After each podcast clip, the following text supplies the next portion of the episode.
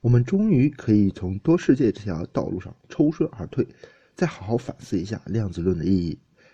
前面我们留下了那块意识怪兽的牌子还历历在目，在多宇宙这里，我们的境遇也见不到好到哪儿去。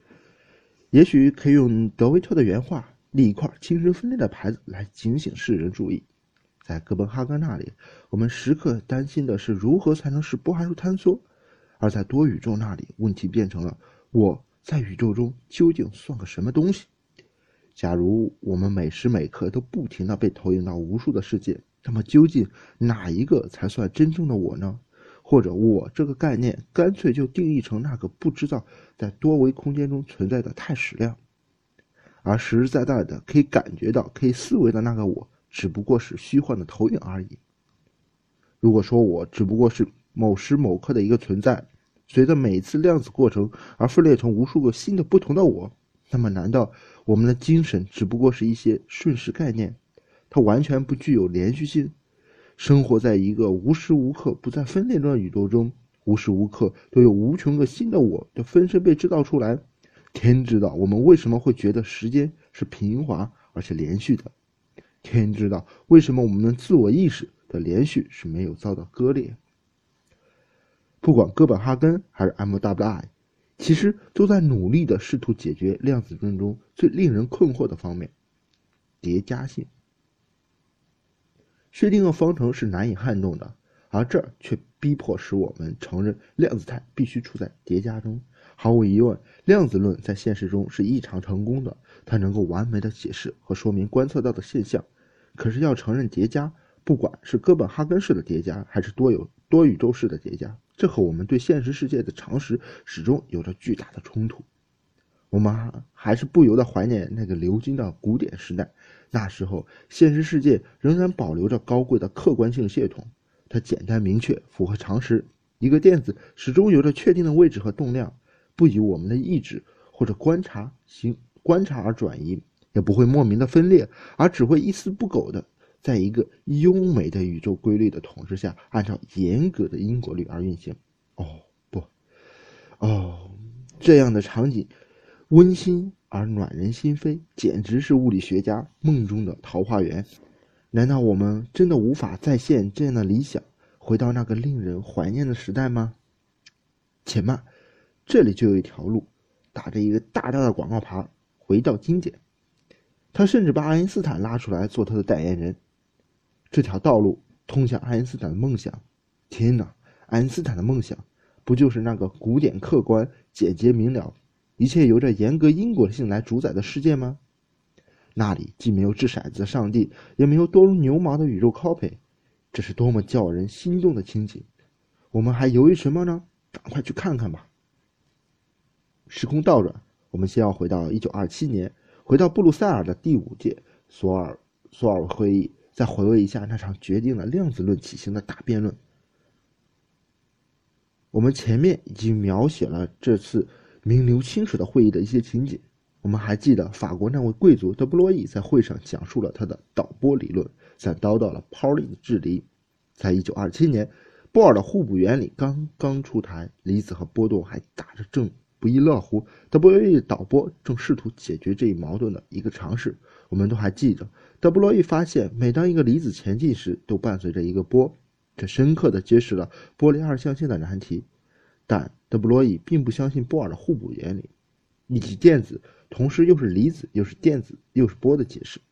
德布罗意想象电子始终是一个实实在在存在的离子，但它的确受到实时伴随着它的那个波的影响。这个波就像盲人的导盲犬。为它探测周边的道路情况，指引它如何运动，也就是我们为什么把它称之为导波的原因。特布罗意的理论里没有波恩统计解释的地位，它完全是确定和实在论的。量子效应表面上的随机性，其实是由一些我们不可知的变量所造成的。换句话来说，量子论是一个不完全的理论，它没有考虑到一些不可见的变量，所以才显得不可预测。假如把那些额外的变量考虑进去，整个系统是确定和可预测的。符合严格的因果关系。打个比方，好比我们在赌场上扔骰子赌钱，虽然我们睁大眼睛看明白四周的一切，确实没有人作弊，但的确可能还有一个暗中的武林高手，凭借着一些独门手法，比如说吹气来影响骰子的结果。虽然我们水平计不行，发现不了这个武林高手存在，觉得骰子完全是随机的，但事实上不是，它完全是人为的。如果把这个隐藏的高手也考虑进去，它是有严格的因果关系的。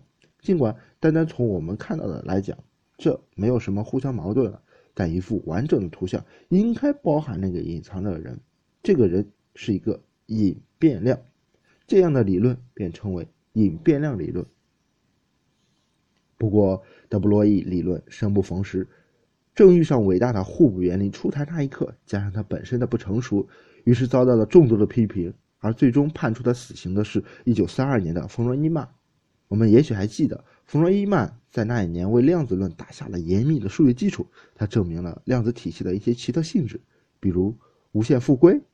然而，在这之外，他还顺便证明了一件事，那就是任何隐变量理论都不可能对测量行为给出确定的预测。换句话来说，隐变量理论试图把随机性从量子论中赶走的努力是不可能实现的。任何隐变量理论，不管它是什么样的，注定都要失败。冯诺依曼那华丽的天才倾倒每一个人，没有人对这位二十世纪最伟大的数学家之一产生怀疑。隐变量理论那无助的努力似乎已经逃脱不出悲惨的命运。爱因斯坦对于严格的因果论、因果性的信念似乎也注定要化为泡影。德布罗意接受了这一现实，他在内心深处不像波尔那样顽强而充满斗志，而是一种贵族式的愤怒，放弃了他的观点，皈依到了哥本哈根门下。整个三四十年代，哥本哈根解释一统江湖。量子的不确定性精神深植在物理家的血液之中，众多的电子、光子化身为波函数，神秘的在宇宙中弥漫。众星拱月般的烘托出那个伟大的智者尼尔斯·波尔的魔力来。弗洛伊曼的判词似乎已经注定了隐变量理论的命运，他绝望的在天牢里等待秋后处决，做梦也没有想到还有一次咸鱼翻身的机会。一九六九年，诺贝尔物理奖得主盖尔曼后来调侃地说道：“波尔给整整一代物理学家洗了脑，只是他们相信事情已经最终解决了。”约翰贝尔则气愤，约翰贝尔则气愤愤地说：“德布罗意在一九二七年就提出了他的理论，当时以我现在来看是丢脸的一种方式。”被物理学家一笑置之，因为他的论据没有被驳倒，只是简单的被践踏了。谁能想到，就连冯诺依曼这样的天才也有阴沟翻船的时候？他的证明不成立。冯诺依曼关于隐变量理论无法对于观测给出唯一确定的解释，证明建立在五个前提假设之上。在这五个假设中，前四个是没有问题的，关键就在第五个那里。我们都知道，在量子力学里，对一个确定的系统进行观察，我们无法得到一个确定的结果。它按照随机性输出，每次结果可能都不一样，但是可以按照我们的公式计算出它的期望。假如对一个确定的态矢量 phi 我们进行观测，那么我们可以把它坍缩后的希望写成方括号 x 波散。正如我们一再强调那样，量子论是线性的、可叠加的。如果我们进行了两次测量，x、y，它们的期望值也是线性的，应该有下列关系：就是方括号 x 加 y 逗号 cos 方括号等于 x 逗号方 cos 加上 y cos。但是在隐变量理论中，我们认为系统光由态矢量 cos 描补是不完全的，它还具有不可见的隐态、隐藏函数或者隐藏的态矢量 h。把 h 考虑进去后，每次观测结果就不再随机，而是唯一确定的。现在，冯诺依曼假设，对于确定的系统来说，即使包含了隐含量 h 之后，它们也是可叠加的。这一步大大有问题。对于前一个式子来说，我们讨论的是平均值，也就是说，假如真的有隐变量 h 的话，那么我们单单考虑普赛的时候，其实。包含了所有 h 的可能分布，得到的是关于 h 的平均值。但是如果把具体的 h 考虑进后，我们所说的就不是平均值了。相反，考虑 h 之后，按照隐变量理论的精神，就无所谓期望了，而是每次都得到唯一确定的结果。关键是平均值可以相加，并不代表一个个单独的情况都可以相加。我们这样打个比方，假如我们掷骰子，骰子可以扔出一到六不同的点，那么我们每一次扔骰子，平均得到的点数是三点五，这是一个平均数，能够按照线性叠加。也就是说，假如我们同时扔两个骰子，得到的平均数值可以看成两次扔一个骰子平均数值所得到的平均，也就是三点五加三点五等于七。再通俗一点，假如 A、B、C 三个人同时扔骰子，A。一次扔两粒，B、C 都一次扔一粒，那么从长远平均值来看，A 得到的平均点数等于 B 和 C 之和。